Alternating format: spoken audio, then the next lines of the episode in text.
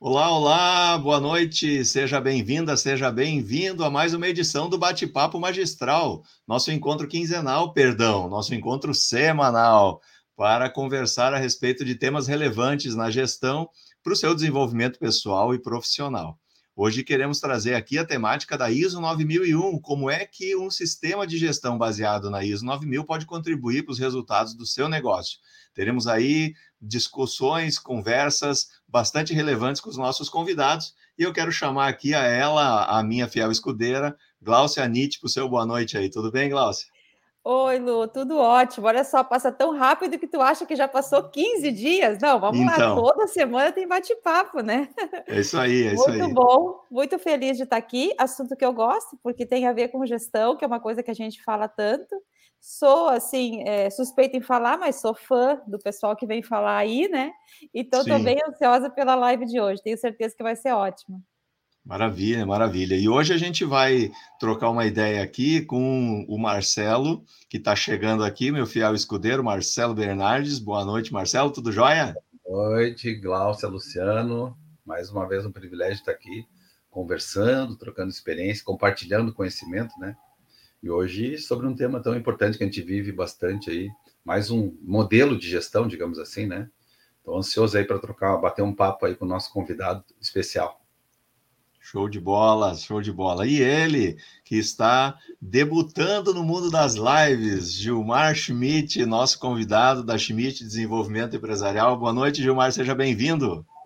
Obrigado, Luciano. Boa noite. Boa noite, Marcelo, Gláucia. É um prazer estar aqui com vocês, tá? É uma honra poder participar do primeiro bate-papo aí, eu como debutante aí, desse bate-papo legal com vocês. E com certeza é um tema aí que o Marcelo já, já nos falou um pouco aí, é um tema de gestão muito relevante. Com certeza, uh, nós vamos trocar mais ideias aqui, vamos bater um papo assim bem tranquilo, tá? Então, um pouco da experiência que a gente tem, um pouco de conhecimento, um pouco de, de não experiência, mas mais a questão mesmo de como nós podemos utilizar a ISO para poder então uh, ter resultado nos negócios. Maravilha, maravilha. Essa é a ideia. E essa é a nossa, nossa discussão aqui, tomando chimarrão, tomando água. Eu sei que o Marcelo está com vinho escondido ali. Não, estou brincando. Não, não tem, não. Não tem, não.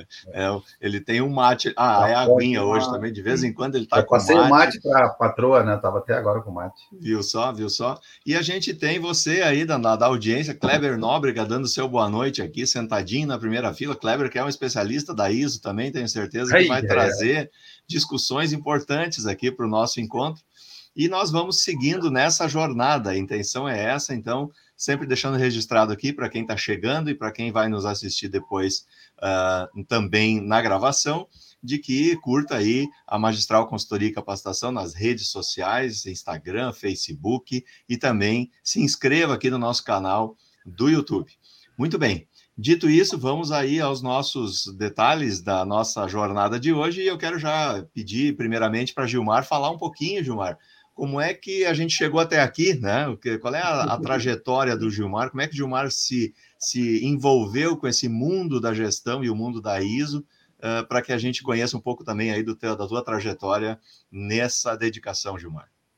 Certo, Luciano. Eu vou contar, vou remontar lá o meu passado, lá da da minha juventude, dá para se dizer assim, porque eu comecei bem cedo, tá? Uh, a trabalhar foi com 12 anos, mas a parte de ISO mesmo, a parte de qualidade começou mais com 17 anos. Então, uh, o que aconteceu? Eu tive a oportunidade de crescer numa empresa e fui responsável pela padronização dos processos, melhoria contínua. Eu ia lá com o quadro na, no meio da produção, fazia o PDCA, então fazia o MASP com eles e aí depois comecei a desenvolver a parte de gestão. Então começou o gerenciamento da rotina, aí foi a parte de gerenciamento pelas diretrizes, lá da época do Falcone, nos anos 90. E aí depois, saindo dessa empresa, eu comecei no ramo da consultoria. E aí eu comecei no... A consultoria começou no estado do Ceará, depois tive a oportunidade de passar um tempo no México, e aí começou o desenvolvimento mais de gestão mesmo. Mas na empresa inicial, a gente certificou, a primeira certificação que tivemos lá foi da ISO 9001, uh, aquela que não tinha parte de projeto de desenvolvimento. Então, uh, depois disso, a gente passou para. Continuamos com o processo de implementação e uh, conseguimos bons resultados. Já no Ceará, a aplicação foi muito específica para a questão de indústrias têxtil, indústrias de calçadistas, E uh, aí tive a oportunidade de aplicar melhorias mesmo de processo. Uh, seguindo então no México, a gente conseguiu então implementar, implementar, alguns sistemas de gestão em algumas empresas e aplicar uma metodologia muito coerente, aplicada a ISO, em desenvolvimento de fornecedores. Então lá eu consegui participar de, de várias empresas também que foram certificadas e voltando para o Brasil depois então algumas empresas da indústria metal e também a parte de uh, uma usina em Faxinal do Soturno, ali, que foi a usina termoelétrica, o Empal, e também seguindo com o processo de gestão nas empresas como um todo. Então, essa é um pouco da minha história, Luciano. Não sei aqui, eu estou um pouco nervoso, tá? É, como tomou chá de camomila, cara? Oi? Não tomou chá de camomila? Acho que tem ainda esse chimarrão aí, chá de camomila. Não? Não, não, não tem, sabe né? que essa é, olha que bacana isso. Obrigado, Gilmar, aí, o por essa. O bom é a sinceridade, essa... né? O bom é que não, é mas essa, isso é... nervoso. Isso aqui é a parte. Então, então o nosso papel aqui é, é mostrar para o Gilmar o quanto que a, a conversa aqui, ela é, isso aqui é, é, é, a conversa, os bastidores são iguais, como aqui, né? A gente leva de Sim. tranquilo. E, e, é legal, olha que interessante, olha toda essa trajetória do Gilmar e ele ainda consegue ficar nervoso. Diz que é isso que é, é porque isso é normal né? Assim como quando a gente abre o bate-papo aqui, sempre bate um nervoso também, né? A gente Sim. sabe da responsabilidade que tem. Então, é, isso é muito bacana, que legal. Muito bem.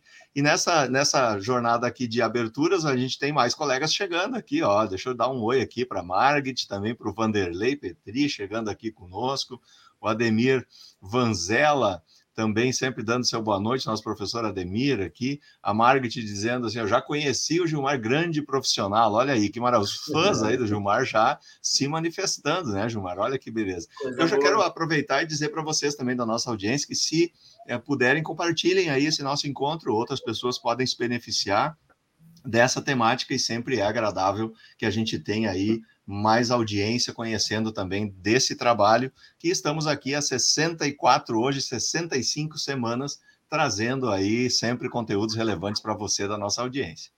Glaucia Nietzsche, como é que a gente abre esse assunto, Glaucia?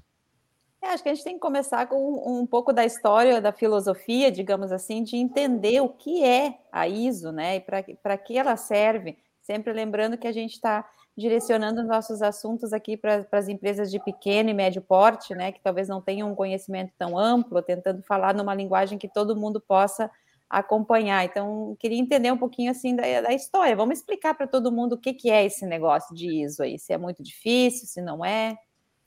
Pode da começar onde vem, pelo Gilmar. Da onde vem, do que, que se alimenta, né? É. é só vou continuar um pouco ainda, Luciano, da minha apresentação, tá? Então, uh, Hoje, tá, eu sou um responsável aqui junto com uh, um pessoal aí pela Schmidt Desenvolve, tá, que é a empresa também de consultoria e parceiros aí da Magistral.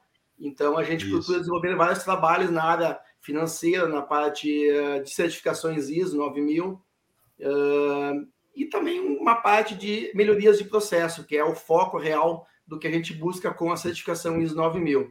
Então, buscando lá um pouco da história, tá? ISO 9000 Uh, o conhecimento que eu, que eu tenho ali, ela, ela, surgiu ali nos anos 70, 80, muito focado na questão de auditorias para fornecedoras. Então, uh, um cliente que queria comprar um produto que necessitava certas certificações ou requisitos de qualidade, contratava um organismo certificador para auditar se a empresa, então, tinha uhum. condições de atender a esses requisitos.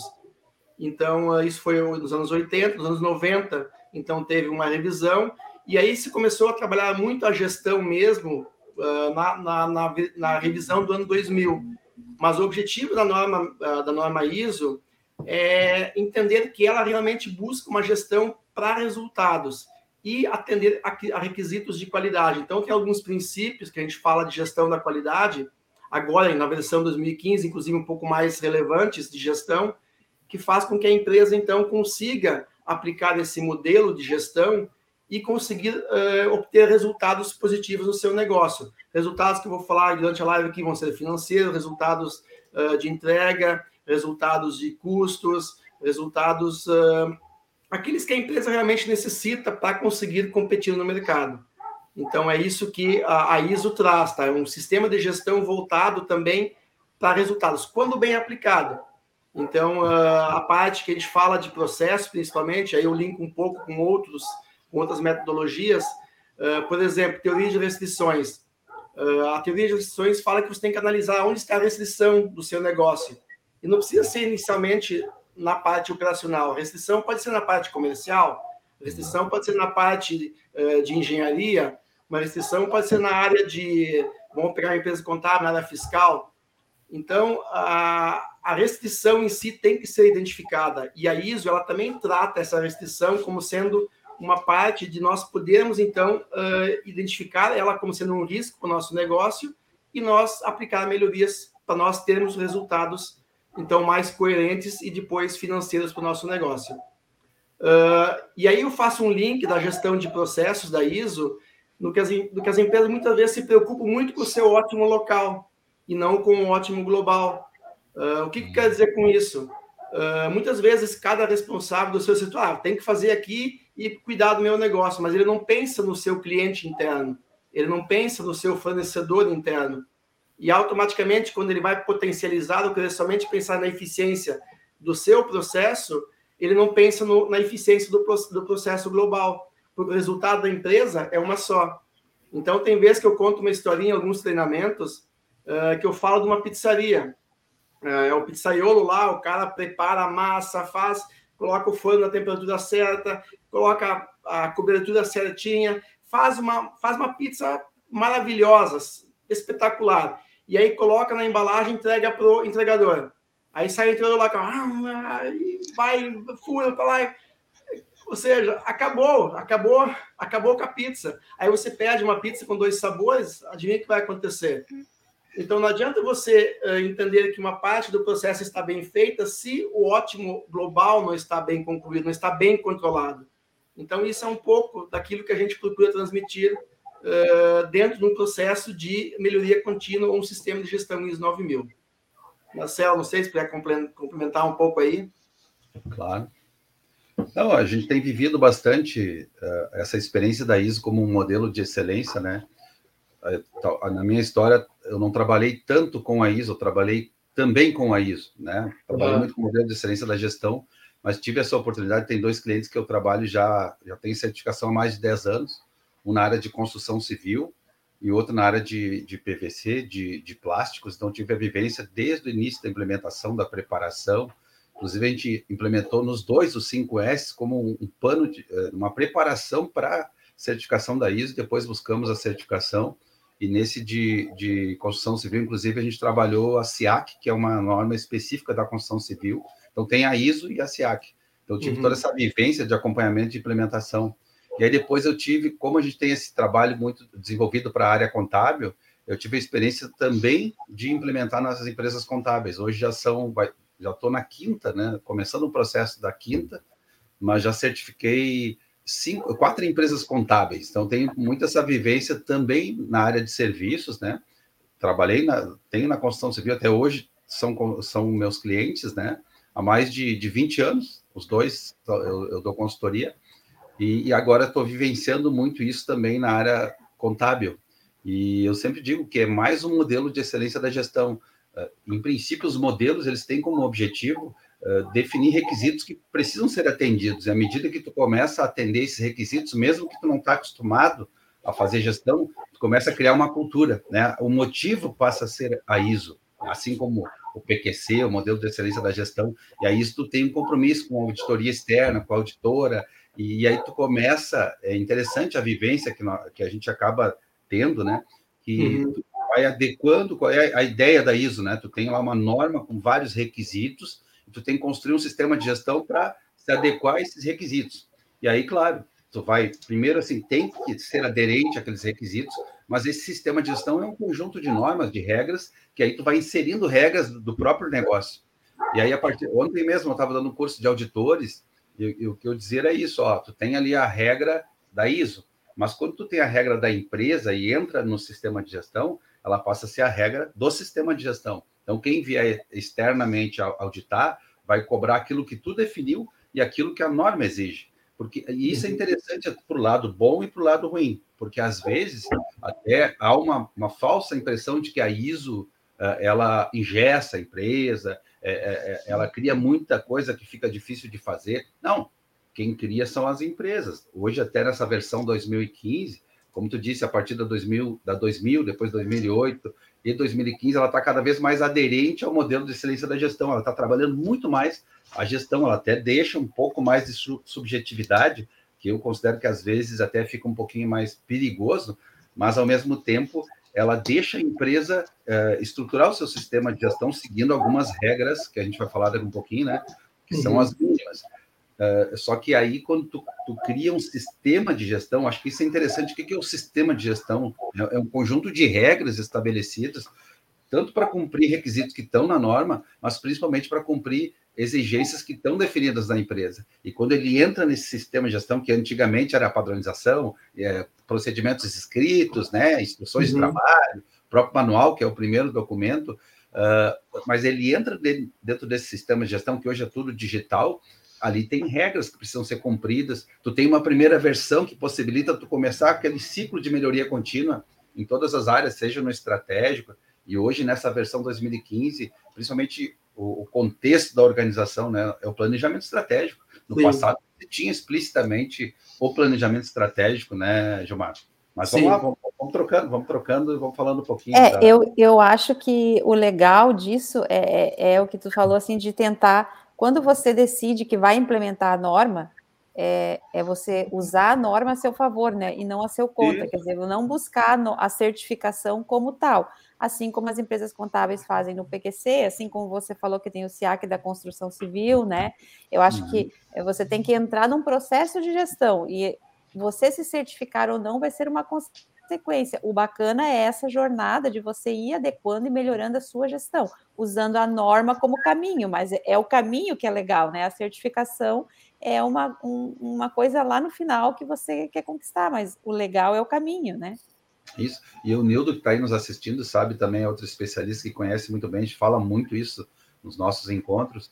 É, quando tu tem uma regra com evidências, com atualização de versão, tu começa a organizar a empresa, entende? Porque às vezes tu tem práticas, mas elas estão muito na cabeça das pessoas, é, elas não têm lá uma organização de padronização, de, atualização, que tu possa monitorar o que foi modificado, que tenha responsável. Então ela te força a, a ter uma organização mínima de responsabilidade, de autoridade, de tarefas a serem desenvolvidas, e isso, aí à medida que tu vai, a gente sempre diz assim que o, que o sistema vai amadurecendo, ou significa aquilo que o Gilmar falou, que o PDCA vai rodando, tanto no nível estratégico, tático, como operacional, a empresa vai avançando em termos de resultados, porque aí ela começa, por mais que seja é, é, incrível que eu vou falar, né? Ela começa a fazer de fato o óbvio, aquilo que tem que ser feito, né? Uhum. Senão cada um vai para um lado, né, Gilmar? É, mais ou menos isso. Eu faço alguns links com algumas metodologias, tá? Que eu também uh, aplico nas empresas. Por exemplo, toda a filosofia Lean, todo o pensamento Lean, a base dele é a padronização, a base dele é a estabilidade. Você pode usar o sistema de gestão ISO para você estabilizar um processo bem aplicado. Uh, previsibilidade, depois, né? Então, você consegue interagir com muitas outras, outras metodologias ou sistemas uh, de, melhor, de, de, de sistemas de melhoria ou pensamentos de gestão no seu negócio. Uh, a melhoria contínua, que a gente vai tratar um pouco depois também, é Kaizen, é você aplicar melhorias no seu processo. O próprio planejamento estratégico, você identifica quais são as suas fraquezas ou as suas debilidades e você vai estabelecer ações para conseguir, então, uh, ou minimizar elas, o impacto que elas vão ter no seu negócio, uh, utilizando as suas fortalezas. E também outras ações que são tomadas para conseguir, então, alavancar o seu negócio. Esse é o objetivo da ISO.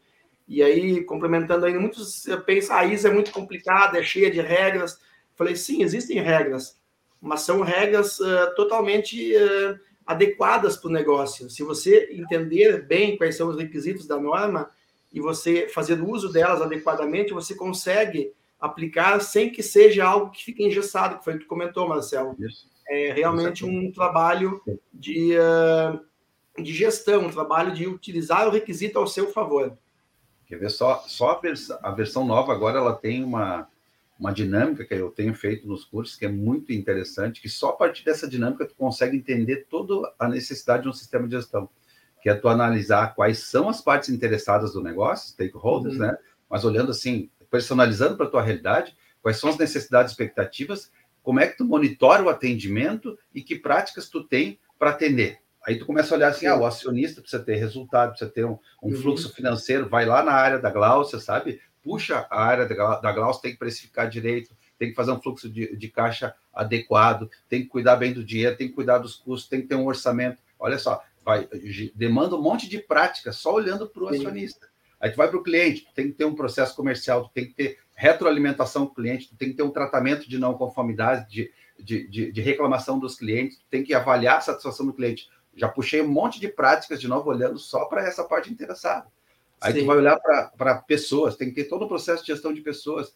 Aí vai, daí tem, né? Não vou passar em todos, mas olha só que interessante, só partir do lado do contexto da organização, ou seja, com quem tu interage, quem são as tuas partes interessadas, tu já consegue uh, estourar todo o sistema de gestão Sim. que está coberto pela ISO, né, Gilmar? Uhum. Não, e, e, você começa a aplicar, que antes a norma, até um, um pouco da diferença, está em ações preventivas. Hoje você analisa os riscos dos seus processos, do seu negócio, e essas vão ser as ações preventivas que você vai tomar para conseguir Uma grande mudança. prevenir que esses riscos não aconteçam no seu negócio. E aí eu faço um outro link. Uh, da onde parte, ou da onde é que a gente viu ultimamente muita gestão de risco, em gestão de projetos no PMBOK. Então, dali você. Quais são os riscos do projeto? A ISO é um projeto, a empresa é um projeto, cada processo é um projeto. Então, se você tratar os seus processos, a sua empresa, os seus negócios, um desenvolvimento de um produto é um projeto. Quais são os riscos que podem acontecer nele? Você tomar ações preventivas, você com certeza vai ter melhores resultados. É então, é um, um pouco da metodologia aí linkadas com outras metodologias também. Deixa eu, deixa eu aproveitar aqui, eu estou aqui só ouvindo e prestando atenção e aprendendo aqui com os dois, né? Mas eu me lembrei de uma coisa, assim, eu, eu, eu tenho uma vivência também mais de participante de projetos do que de, de condução de projetos de ISO, né? Participei de certificações também quando estava dentro da indústria, enfim, e, e, a gente acabou se envolvendo com isso. Agora eu estava aqui uh, olhando de, de, de, fora e eu queria voltar duas casinhas, assim, né? Duas casinhas. A gente começou já a falar da ISO, dos requisitos, vocês já estão trazendo aqui, né? Assim, a, a, a aplicação e tal, e eu fiquei me lembrando do seguinte, tá, legal, mas, mas o que, que é essa tal de ISO? Da onde vem isso? É, por que, que ela é uma norma internacional? E eu, eu quero que vocês falem um pouquinho sobre isso, assim, origem e, e, e afinal de contas, isso é, é, é, internacional, aplica em vários países. Que efeito tem o fato dela estar presente em vários países? O que, que isso acontece para as empresas, né? Mas eu fiquei também tentando fazer uma analogia quando vocês falaram assim de por que, que eu adotaria isso na minha empresa? E eu fiquei fazendo analogia com a, a formação acadêmica, por exemplo. Né? Então, se eu, se eu resolvo ser um contador, um administrador, um engenheiro, eu tenho que cumprir os requisitos da formação e lá no final eu vou ter que me submeter a um trabalho de conclusão e, e enfim, seja o que for, né?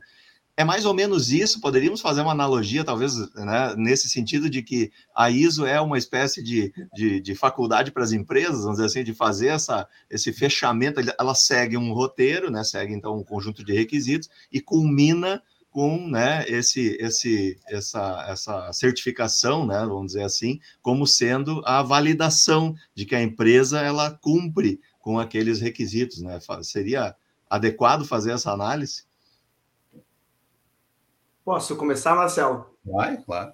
Uh, bom, como eu falei antes, tá, a ISO ela, ela tem as suas origens, tá? Uh, lá na, na, década depois de 50 ali, quando começou a abrir o comércio internacional, e aí necessitou-se criar um sistema de padronização de, de sistemas de qualidade ou de requisitos.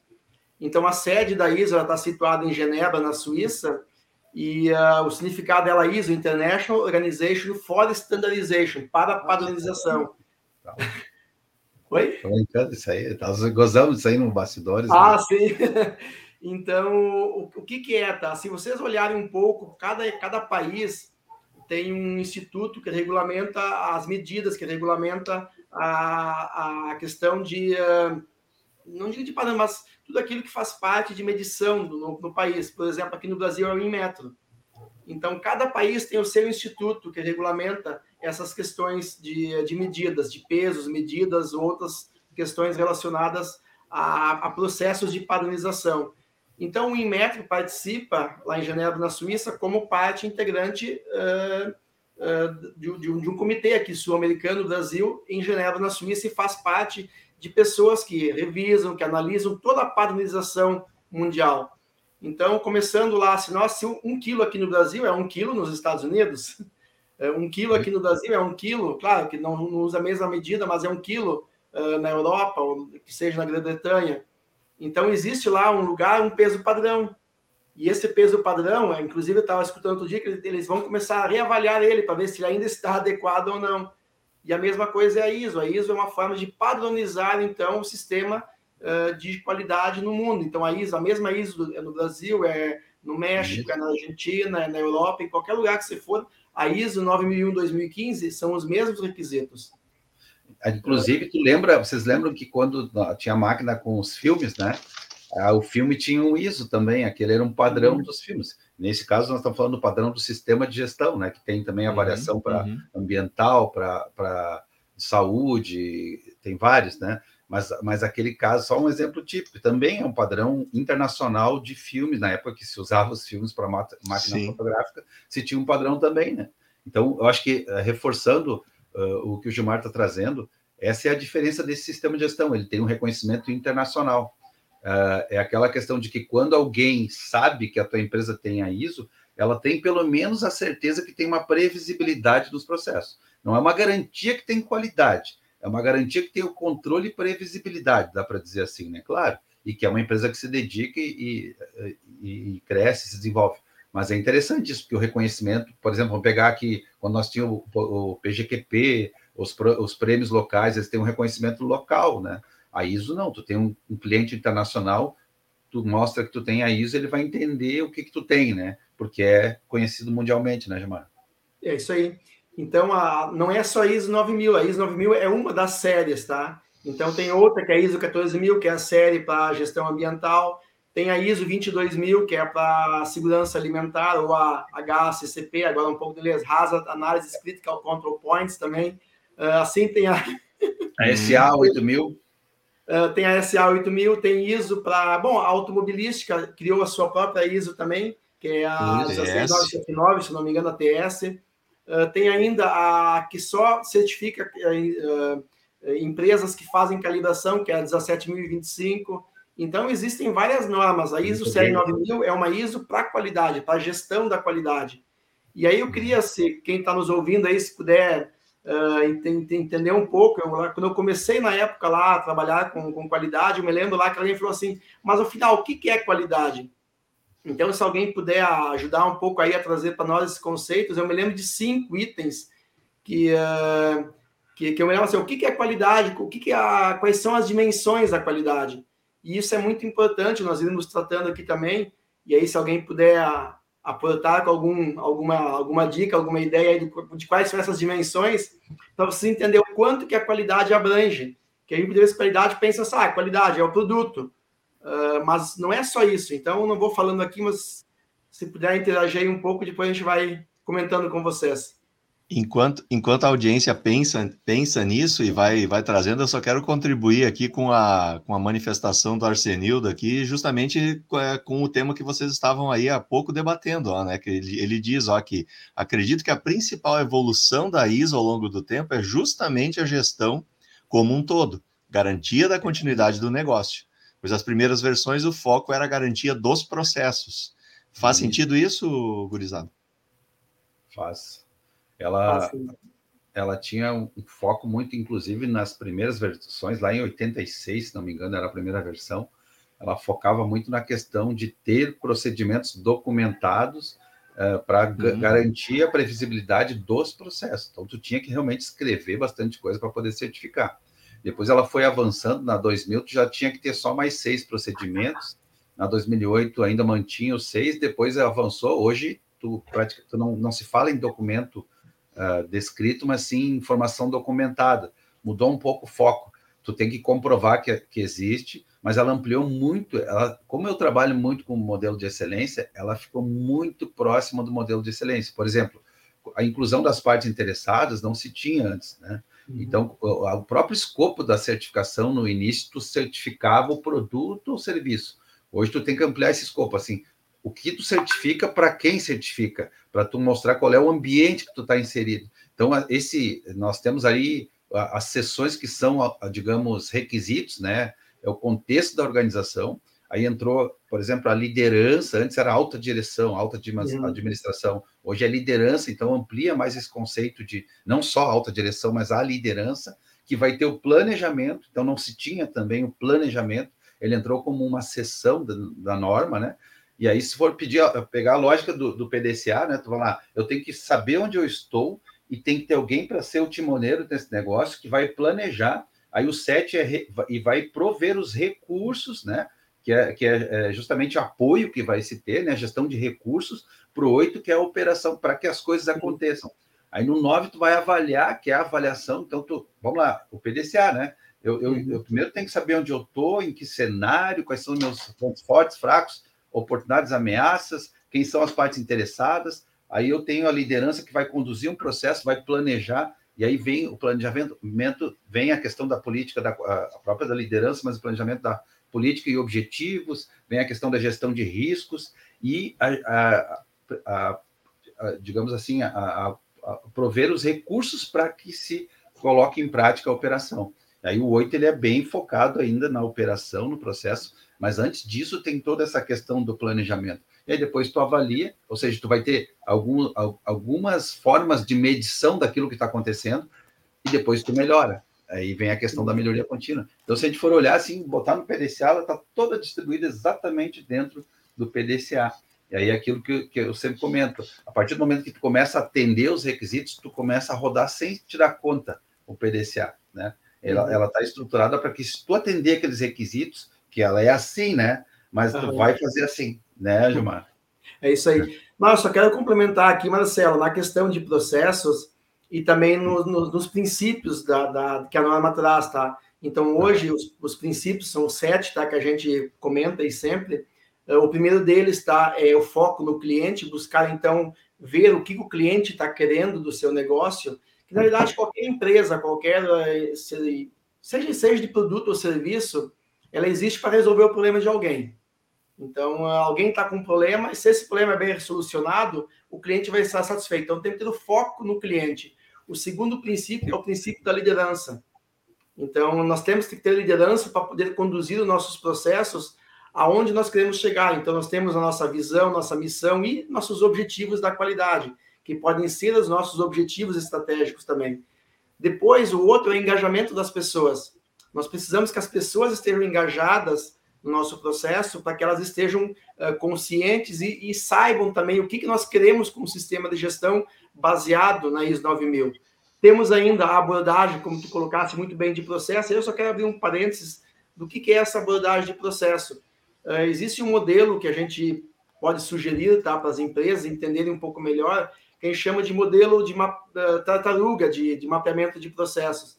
Então a gente olha que nós temos sempre o nosso processo, temos quais são as entradas, do que, que nós precisamos, como nós fazemos isso e qual, o que, que a gente faz. E aí, quais são as nossas competências necessárias, para quem que a gente entrega isso e como é que a gente vai medir o resultado desse nosso negócio. Então, ele dá a figurinha mais ou menos de uma tartaruga, tá? Que é o corpo dela, com as quatro patas, né? E você consegue entender né? bem o seu processo. E aí você mas o fundamental do processo é isso, que você indique quais são os medidores para conseguir ter resultados. E aí você tem essa abordagem de processo. E aí entra a melhoria.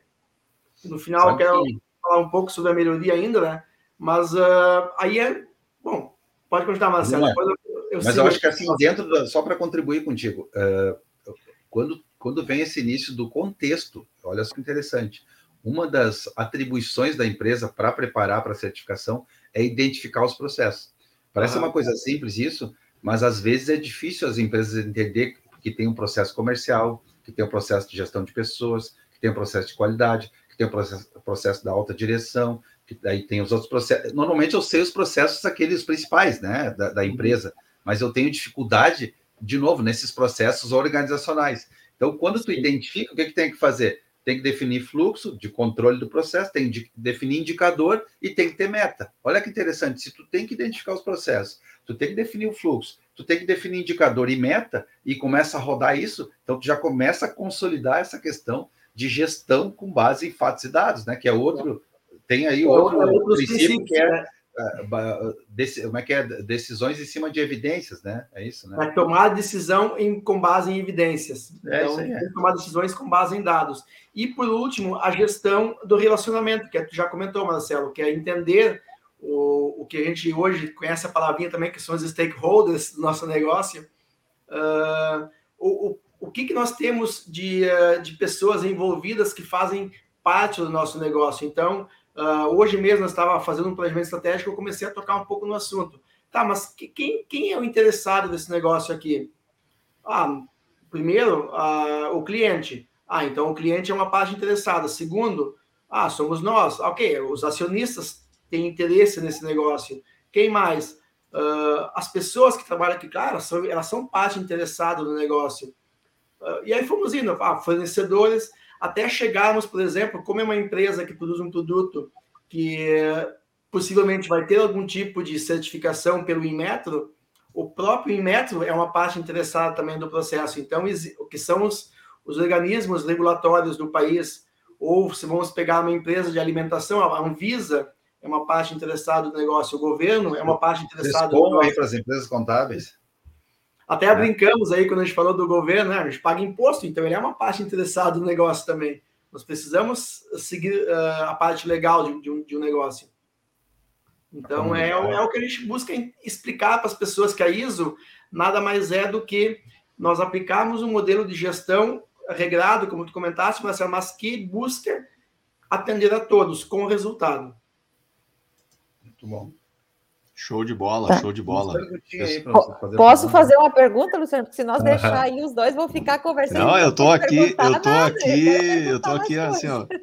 Nós, nós estamos aí, nós estamos aí vendo já que esse tema é um tema que ele exige, né, uma discussão e ele é bastante robusto, né, e, e traz muitas, muitas conexões. Então, é, eu já estou vendo aqui que a gente vai trazer outras vezes essa dupla aí para conversar a respeito, né? E tem tanta coisa, é porque tem tanta amarração, né? Eu sei, tem tanta coisa é. aqui, tantos temas que se desenvolvem a partir da construção de um sistema de gestão baseado numa norma, como é o caso da ISO, né?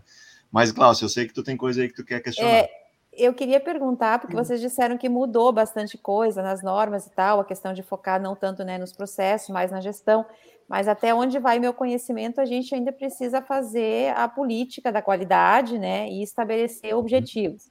E até onde eu sei também, isso é muito uma função da direção, que tem que estar bastante envolvida, né, no negócio. Não é, é não é algo que a gente possa, apesar de envolver as lideranças, não dá para terceirizar os objetivos, né? Então, eu queria saber se essa parte ainda continua vigente como está e como é que se dá esse processo, assim, o que, que é necessário fazer tem a norma exige, eu sempre digo assim, quando vem um auditor externo e avalia um funcionário se ele conhece a política ou se ele sabe como ele pode contribuir para a política, não é ele que está sendo avaliado, é a direção. Uhum. Porque a direção tem a responsabilidade de definir uma política e aí tem alguns pré-requisitos ali que a norma exige. Ó, tem que ter uh, compromisso com a melhoria contínua, tem que ter compromisso com requisitos legais, cumprimento de requisitos legais, e aí e aí os outros objetivos que tu considere interessante. O que, que eu acho legal isso? Aí, claro, vai entrar a questão de, de, de equipe desenvolvida, de processos otimizados, de cliente satisfeito, né? Aí tu vai botar a tecnologia aplicada, tu vai ali colocar os teus anseios. Como o Gilmar falou antes, que a política da qualidade ela vai ser quebrada em objetivos, ela é um texto que, que deve ser quebrado em objetivos, deve ser monitorado, possível de ser monitorada e ter planos para mostrar que está buscando alcançar. Mas aí é interessante que ontem mesmo a gente estava numa dinâmica no curso, e aí apareceu a política da empresa, uma empresa que já é certificada, aqui de Sapiranga, né, o Servicom, que a gente certificou esse ano, é, participou da certificação, e aí foi interessante a reflexão da equipe, né? A gente olhou lá, tudo que estava lá, necessariamente, a gente até brincou assim, não é para brinquedo, não dá para botar lá porque eu acho bonito aquele texto. Não, o que está lá tem que ter compromisso e tem que comprovar. Uhum. Aí vem aquela história assim, até nós falamos, eu e o Nildo essa semana, é aquela história, mata, cobre e mostra o pau. Tem que ter comprovação que tu realmente tem indicador, tem meta, tá buscando aquilo que tu botou, que é compromisso, e, e tá disseminando isso para a equipe. Então, de novo, isso para mim é muito rico, sabe? Não é só tu fazer um planejamento estratégico. Tu vai ter que fazer, definir teus objetivos, é, digamos assim, tu, ali não é um planejamento estratégico, mas tu vai definir a tua política, quebrar em objetivos, ter indicador, ter, tem que ter meta, e se não tiver alcançado a meta, tem que ter ação e tem que mostrar que tu tem projetos para garantir que tu vai alcançar aqueles objetivos. Então, isso é uma estrutura, de novo, ensina o gestor a fazer gestão, né? Com perdão da uhum. redundância, né, Gilmar?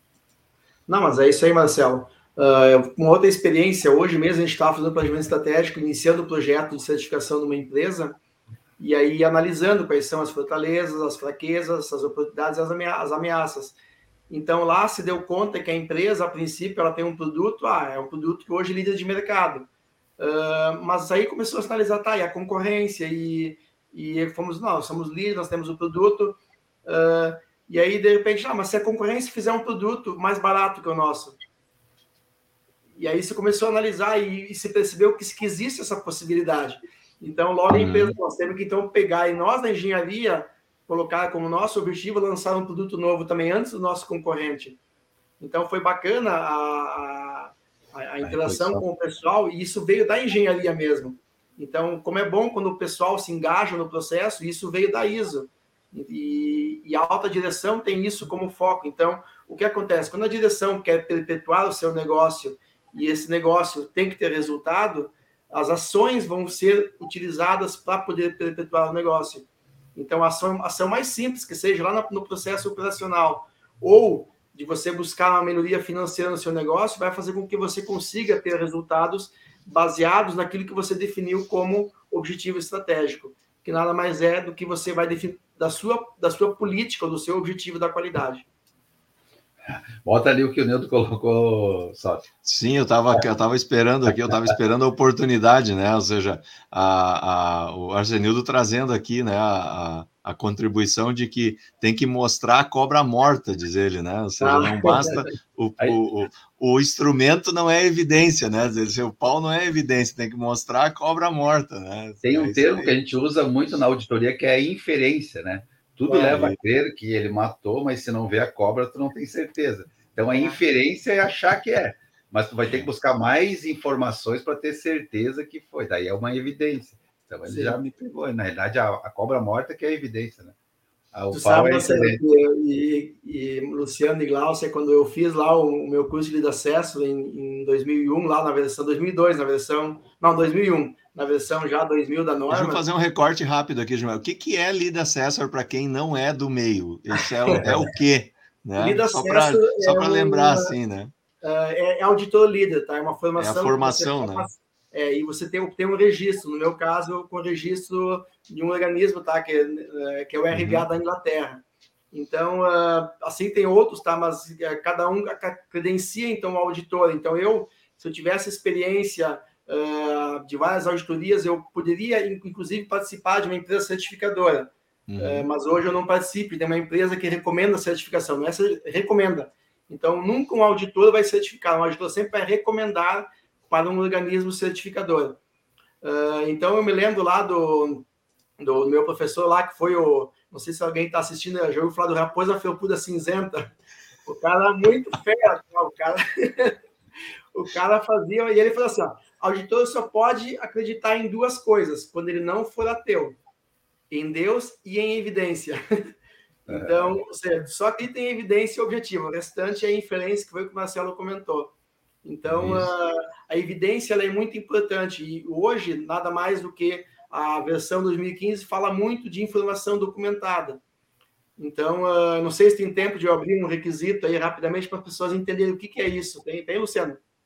Claro, temos aí, temos minutos aí importantes. Depois a gente tá. quer falar um pouco ainda sobre resultado. Vamos, vamos focar tá nisso bom. também, né? Eu ainda tenho perguntas. É, tá. tô. Exemplo, a audiência, a audiência está quietinha hoje, então a gente está aproveitando entre nós aqui e provocando o negócio. Né? Um dos requisitos é a parte de, é a parte de projeto de desenvolvimento. Então, uh, ou análise crítica do contrato quando você tem com o cliente. Uh, o que acaba acontecendo é que muitas vezes você não analisa uh, quais são os dados de entrada de um projeto de desenvolvimento e você não retém essa informação. E logo ali na frente vai acabar fazendo falta essa informação para você desenvolver um projeto para atender a esse problema do cliente. Então, uh, a evidência que você precisa ter nada mais é do que um e-mail, uh, um formulário onde é que você vai registrar aquilo que o cliente está precisando, ou quando você chama alguém para sua casa e quer fazer um orçamento de algum tipo de instalação, o que seja, sempre vai existir um dado de entrada que ele vai coletar para então depois oferecer o serviço. Isso nada mais é do que isso. Só que tem que reter essa informação e essa é a evidência que você tem que deixar. Uma empresa contábil, por exemplo, uh, quando você vai uh, uh, entender, você vai buscar um novo cliente, o cliente vai fornecer o tipo de empresa que ele é, qual é o tipo de produto ou serviço que ele vai ofertar para o mercado, quantas pessoas tem, dados que são necessários para você poder gerar uma proposta para esse cliente. Isso são informação que deve ficar retida, mas essa informação nada mais é do que informação válida para o seu negócio. Sim, e é isso que a norma pede, é você conseguir gerir essa informação depois para ter melhor resultado uh, para o seu processo. Não sei, Marcelo. Muito bem, muito bem, muito bem. É isso aí. É, são os registros, né? Dentro da hierarquia da documentação, tu tem o, normalmente o manual, o procedimento, a instrução Sim. e o registro é a comprovação e são os controles que tu utiliza. Nesse caso aí, normalmente na empresa contábil tu tem um, uma planilha de levantamento de informações para geração do orçamento. Então, a cada novo cliente, tu tem que ter esse registro, né? Quais foram as informações que tu levantou, que essas informações vão ser importantes para depois, para a integração do cliente. Então, já, eh, e aquilo que tu falou, uh, isso tem que estar muito aderente, quando, como é foco no cliente, então esse tipo de informação ajuda a, a, mexer, mudar e estruturar os processos, né? Para que os processos estejam aderentes às necessidades dos clientes. Normalmente, é, essa parte de clientes, de análise crítica de contrato, ela vai interferir, né, de certa forma, na estrutura dos teus processos. Aí, se a gente falar da, da segmentação, então tu pega um tipo de segmento, vai para um processo, pode gerar um, um novo processo, tu está apostando num novo nicho de mercado e assim por diante. Sim, Show de bola. Show de bola. É, a gente vai ter que abrir um curso, a gente vai ter que abrir um curso de interpretação de critérios aí, Marcelo. Tô, acho, tô pensando seriamente não nisso. Nada, né, dos, dos itens eu, da norma. Eu já estou pensando seriamente nisso, viu? Já tem espaço para a gente discutir isso daí. Glaucia é Nietzsche. Que, é, é uma metodologia de, de, de, vendas, né? Criar o desejo da compra. Olha Só aí. Pode alguns benefícios. É, eu não sei, Luciano, como é que está a audiência, vocês estão, vocês estão falando um pouco do quais são essas dimensões da qualidade não, ou não? Não, tá todo mundo quietinho aqui, Gilmar, tá todo é. mundo quietinho, nós vamos ter que falar então... sobre isso aí mais à frente aí. tá bom. Não, mas eu queria fazer um pouquinho o papel do advogado do diabo também, né? Porque como eu sempre estou na área financeira dizendo que a gente tem que avaliar o custo-benefício de tudo que a gente faz, de tudo que a gente investe, né? a gente sabe que implementar a norma tem o seu custo, né? Tem o custo da implementação, tem o custo das melhorias que podem ser necessárias ao longo desse processo, tem o custo da certificação. Então, assim, queria saber se nós temos como justificar esse custo-benefício, quer dizer, realmente é, a empresa consegue colher frutos coerentes com o investimento que ela fez para implementar uma ISO, lembrando que a gente está falando para o pequeno e médio, né? Então, uhum. esse, esse pessoal tem um caixa mais reduzido sempre, né? Sim, certo. Eu vou começar aqui abrindo um pouco, Marcelo, desse, desse assunto, tá? Uh, mas eu, uh, quando a gente vai implementar um sistema de gestão ISO 9000, a gente fala o seguinte: uh, não adianta fazer ele só por fazer, só para ter o certificado. O que a gente busca mesmo é ter resultado. Então, quando nós realmente utilizamos a liderança focada em traçar objetivos estratégicos que buscam resultados, e isso ser desdobrado até o chão, até o nível operacional, em melhorias, em atender a esses objetivos, o resultado com certeza compensa esse investimento. Uh, primeiro, porque você vai ter uma.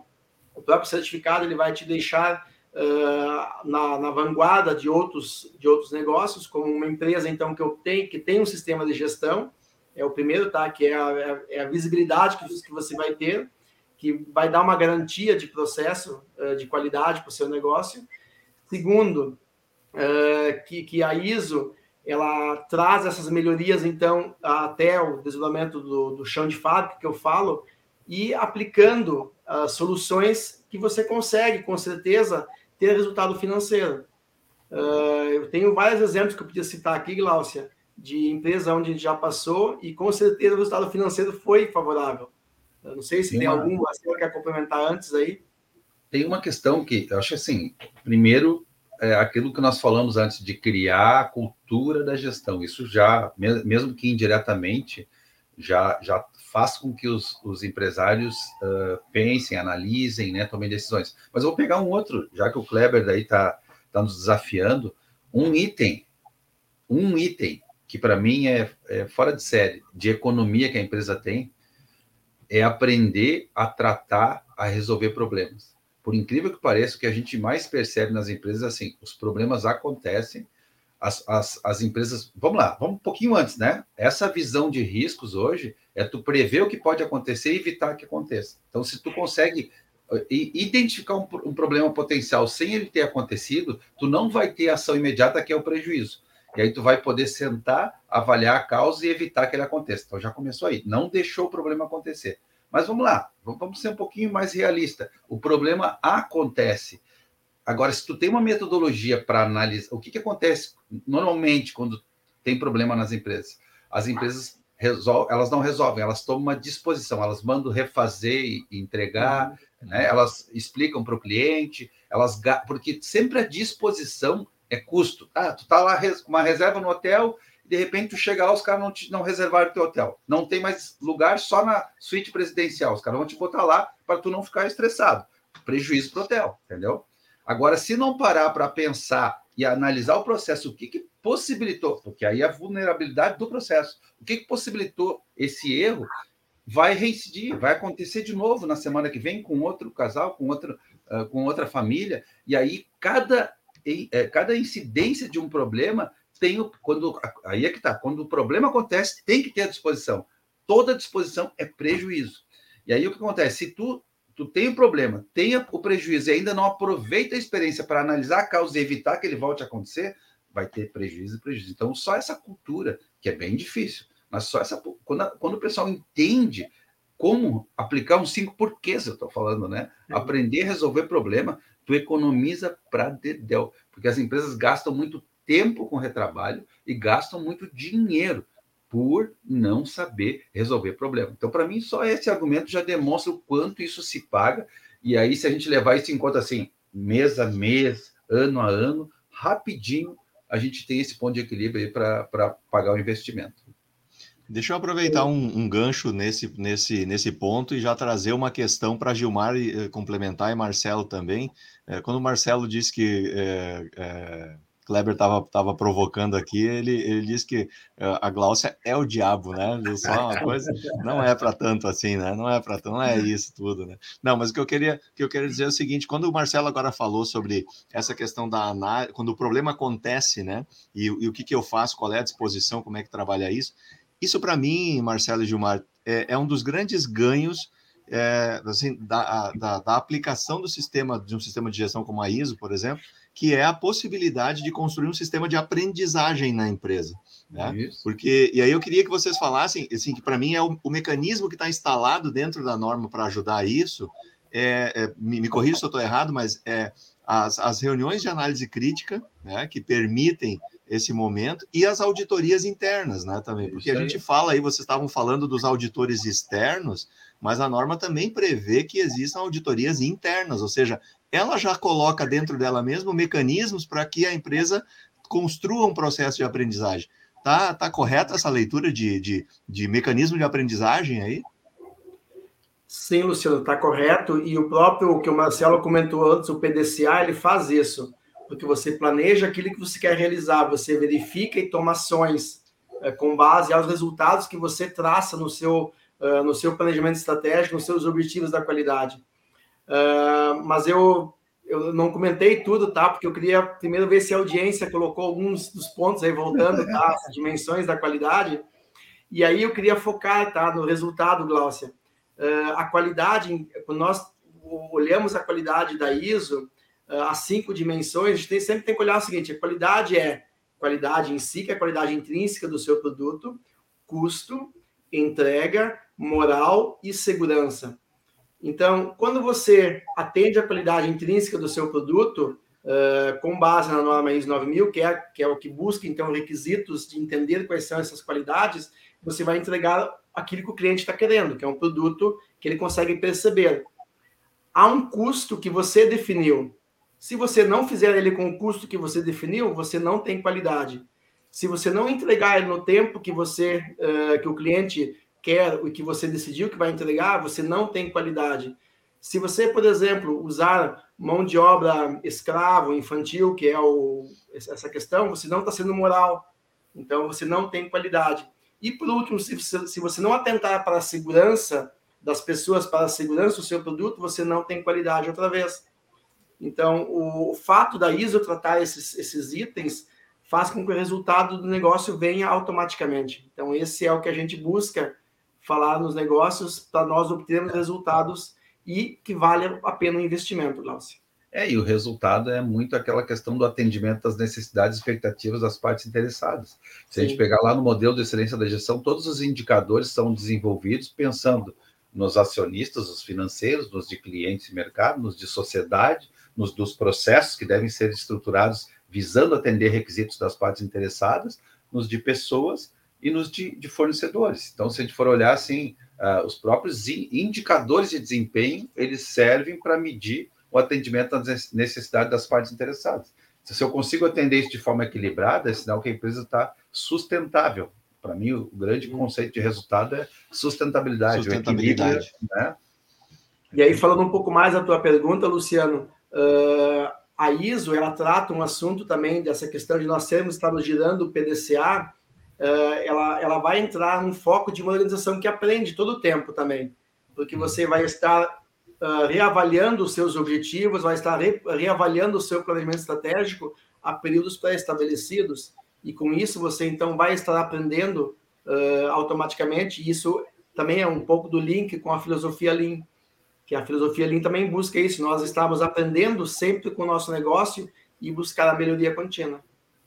Muito bom. Show de bola, show de bola. Só para amenizar ali com o Kleber, eu quero deixar claro que vocês me convenceram que o custo-benefício vale a pena, tá? muito bom, muito bom. Uh, Glaucio, algum tema que a gente ainda precise abordar, assim, das coisas que tu tá lembrando aí? Porque a gente já começa aí para os minutos finais aqui. Eu acho que é importante ainda fazer algum fechamento dentro dos, das, das questões aí que estão é, do nosso roteiro aí, né, de, de discussões. É, eu acho que eles poderiam tentar dar para nós assim algumas dicas finais, assim, algumas sugestões de implementação, quem está pensando nisso, por onde começa, o que, que são os pontos chaves, né? Aí umas dicas levando em consideração a experiência que eles já têm de implementações anteriores, para ajudar quem tiver interessado no assunto aí. Deixa eu fazer um registro em, com, considerando isso também, eu achei muito bacana, a gente acabou não falando sobre isso, mas a gente tem aqui no Gilmar e no Marcelo a abordagem da ISO, porque a ISO ela ficou lá no início uma coisa muito industrial, assim, isso é para fábrica, é para indústria, e Marcelo veio aqui também dar uma desmistificada que empresas de serviços têm total, na verdade, qualquer organização pode aplicar a norma no, no, apoio da melhoria da sua gestão, né? Então, só queria fazer esse registro que legal também que vê esse contraponto, né, de Gilmar e Marcelo falando de indústria e também falando de serviços aqui, né? O que, que eu digo sempre em relação, eu vou falar rapidinho para deixar o Gilmar fechar. Uh, tem que contratar um consultor, né? Não adianta implementar sem ajuda externa, é muito difícil, vou ser bem sincero, né? Tu precisa ter um apoio para encurtar o caminho porque aí tu começa a construir um processo de, de, tu vai criar uma cultura da gestão na empresa. Primeira coisa que eu faço quando começa a implementação é definir a data da certificação. Eu gosto muito disso, sabe? Quando nós vamos certificar? Ah, vai ser daqui um ano, dois anos, claro, tem que ver o tamanho da empresa para a possibilidade do tempo.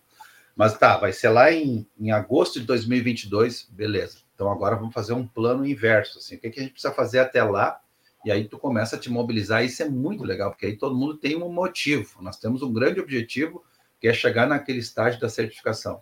E aí isso mobiliza a equipe, mobiliza a liderança, a própria direção. Então tu começa a construir um, um movimento em busca desse objetivo. E claro, quando tu chega no objetivo, tu ainda está com, com, o sistema de gestão é, em início, né? Ele não está maduro ainda mas tu deu o primeiro passo. Daí aí vivência, na, na, tem auditoria, a pré-auditoria, auditoria externa, tem as auditorias internas, internas, pré-auditoria ou, ou direto auditoria externa. Então o pessoal começa a aprender, começa a entender e aí depois a coisa flui. Então tem muitos clientes que estão há tempo já vivendo isso, já estão indo por conta, depois é, eles conseguem manter o sistema de gestão, é muito legal. Então assim, tu, tu vê que as pessoas crescem vivendo uh, um sistema de gestão. Então, acho que vale a pena. Quem quer implementar a cultura da excelência, um bom caminho é a busca da certificação da ISO 9001. Certo. Show de bola. Gilmar. Uh, eu vou complementar aqui, Marcelo, um pouco, tá? Uh, da, da, metodologia que eu sugiro que se utilize para a implementação do sistema de gestão. E aí eu vou linkar mais uma vez com a gestão de projetos. A, a certificação ISO é um projeto. Uhum. Então, uh, a primeira coisa a se fazer é, como tu falaste, é definir em que tempo você vai buscar a certificação. Então, o escopo faz parte de você definir o tempo. Depois, quais são as pessoas que você vai envolver para te apoiar, para conseguir, então, implementar o sistema de gestão dentro de uma empresa, que seja indústria ou que seja serviço. E aí você vai desmembrar essas atividades e definir responsáveis. E aí você começa a construir o sistema de gestão e vai avaliando para ver como é que o sistema de gestão está sendo implementado, pelo menos mensalmente com a equipe. Então você define quais são os requisitos, define quem são os responsáveis e você vai medindo cada um desses processos e aí automaticamente você vai vendo se alguma coisa vai atrasando, vai adiantando e você vai corrigindo ao longo do tempo, sem esquecer que você tem um escopo, que é aonde você quer chegar e quando você quer certificar. Então, esse trabalho junto com as pessoas, ele é fundamental. E você vai construindo junto com elas, dentro das, dentro das organizações, e elas vão aprendendo. E esse é o bacana, elas vão, vão vendo que as coisas vão melhorando e vão, uh, vão trazendo resultados já uh, logo quando a gente começa a traçar as primeiras ações do, da, da certificação. Então, uh, aquilo de pegar e definir claramente aonde você quer chegar e o que cada um deve fazer é a principal dica que eu dou para nós podermos implementar um sistema de gestão baseado na ISO 9000. Show de bola, muito bom, muito bom. E aí vencemos a nossa jornada, né? Nós estamos aí a uma hora e olha que eu estou aqui de audiência hoje, Glaucio, observando, revivendo vários momentos e situações aqui de quando também participei de projetos de implantação de ISO, como é bom a gente ter, como Marcelo e, e, e Gilmar aqui, pessoas de referência aí para nos auxiliar nesse, nessa leitura, né, nessa, nessa observação desse tema aí, que é bastante relevante, sem dúvida, é, e que não é de hoje, né? Isso é que é uma coisa interessante, né? A norma ISO, ela, ela é, por vezes ela parece que não, mas isso não é, é como 5S, o Marcelo falou lá no início, né? Não, mas isso aí, não, mas ela está aí à disposição, né? Ela está aí à disposição e Esse sempre. Outro tema, Luciano, para o nosso bate-papo, o 5S é uma, uma ah, ideia. não há dúvida, não há dúvida, porque porque são ferramentas assim como vocês externaram várias vezes aí. Eu escutei o PDCA, né? A gente já fez aí um, uma jornada de conteúdo falando sobre PDCA também. É, são ferramentas de extrema robustez e simples, olhando pelo aspecto da aplicação, e que geram resultados ser usadas, né? Eu acho que é isso que vocês trouxeram também para. Acho, não acredito, que é isso que vocês trouxeram para a gente também aqui, de que é, essas é, tem, tem, tem esforço para fazer isso funcionar? Certamente que tem, mas os resultados são completamente viáveis e possíveis, né, a partir da aplicação. Isso é muito bom. Olha aí, quem chega para dar o seu boa noite no finalzinho do nosso encontro, mas que vai olhar a reprise depois, é o Sidão Dias, né? Já teve com a gente aqui e está voltando aí nos próximos encontros também para conversar um pouquinho com a gente. Então, eu quero fazer aqui a nossa rodada de encerramento. Gláucia, primeiro, depois o Marcelo e encerro com o Gilmar aqui para as considerações finais. Bom, Luciano, queria agradecer por ter estado aqui, né? Agradecer muito a todo mundo que nos ouviu, agradecer aos nossos convidados que a gente sabatinou aqui hoje. Foi uma aula, na verdade, né? A gente teve um mini curso aqui sobre a ISO, eu achei que foi bem legal, dentro daquela nossa preocupação de sempre entregar um conteúdo na live, né? Eu tenho certeza que hoje a gente atingiu 100% desse objetivo, assim. Foi muito bom ter estado aqui. Obrigado por todo mundo. Show de bola, obrigado pela tua companhia de sempre aqui com a gente. É. Eu também quero agradecer, né, essa possibilidade, essa parceria aí com o Gilmar, de poder falar de um tema tão relevante que eu, até coincidentemente estou vivendo ele bastante agora. Uh, tinha dado uma caída lá com essa história da pandemia e tudo mais, né? E agora eu tenho alguns projetos, assim, então estou bem vivendo, dando os cursos de auditores. Então é, é bem legal falar desse assunto, que é realmente um sistema de gestão robusto e aquilo que o, uh, que o Gilmar falou né, independente do sistema de gestão, o importante é que a empresa implemente uh, e, e, se preocupe com o meio, não com o fim, não é com a certificação. e sim com o resultado que a implementação vai trazer, a mobilização das pessoas e tudo mais. E aí o, o, o certificado é uma consequência. Né? Agradecer Perfeito. a presença de todos aí também. E de vocês, né, dos, dos colegas. Bate-papo 65, né? Olha aí, ó, 65, fazendo, fazendo curva, né? 65, muito bom. Gilmar. Bom, eu quero primeiro agradecer o convite aí, Luciano, Marcelo e Gláucia, por poder participar do, do bate-papo 65 aí, então, com vocês. Uh, peço desculpas por algum tipo de inconveniente que possa ter ocorrido aí, pelo meu nervosismo, tá? Mas, uh, vamos dizer, como eu debutei, então faz parte também do, do, do processo de aprendizagem. A próxima vai ser bem melhor. Eu estou acostumado a treinamento e eu, eu, confesso que isso dificilmente me acontece, me acontece, mas aconteceu. Mas é bom poder entregar aquilo que a gente sabe que pode entregar e, uh, e com resultado. Então, espero poder entregue, entregue para vocês da audiência aí um pouco do, do que, que é ISO 9000, um pouco do que, que a gente pode aprender com esse processo e um pouco daquilo que a gente pode, então, ter de resultado também com a implementação de um sistema de gestão baseado no NOMES 9000. Quero agradecer a todos da audiência e em especial mais uma vez a vocês aí e espero na próxima vez poder participar e continuar batendo esse papo aí com vocês. Show de bola, show de bola. Obrigado, Gilmar. Em nome da, da, da, Magistral, quero agradecer muito a disponibilidade aí pelo aceite do convite, né? E, e, pela dedicação, como eu sempre digo, dessa, desse tempo de vida, né? De trazer aqui e contribuir sempre com o bate-papo magistral, com a nossa audiência. Eu sei que tu volta e meia está do outro lado, hoje tu veio para o lado da frente, né? Eu sei que tu acompanha também aí o bate-papo já há mais tempo e é muito legal estar contigo aqui, poder compartilhar desses conteúdos e das, das experiências. Ficamos bem felizes aí pela participação. Obrigado, espero que tu voltes e espero que tenha sido legal. Quero ver a audiência comentando depois como foi Gilmar no, sua, no, seu, no seu debut aqui conosco. Muito bom, muito bom. Pessoal, na semana que vem a gente está de volta e na semana que vem a gente vai inaugurar uma nova jornada aqui. É, Marcelo, Glaucio e eu vamos fazer um bate-papo sobre vida de consultor querendo falar com você que pensa nessa carreira também. Como é que você pode desenvolver consultoria? Como é que você pode trabalhar com consultoria?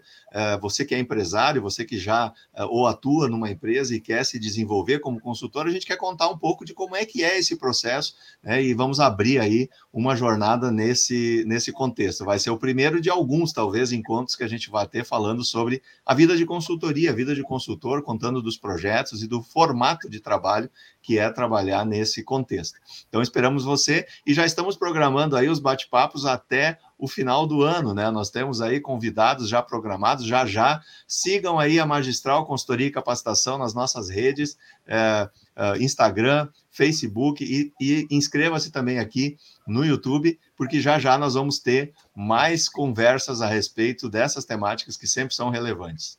Contamos sempre com a sua audiência. Esse bate-papo vai para o nosso podcast já já, então nós vamos ter aí magistral.cc. Procure a gente lá no Spotify, no Google Podcast, no Amazon Music, você vai encontrar essa conversa em áudio já já também. Sucesso a todos, fiquem bem, cuidem-se, voltamos na semana que vem. Até mais. Tchau, tchau.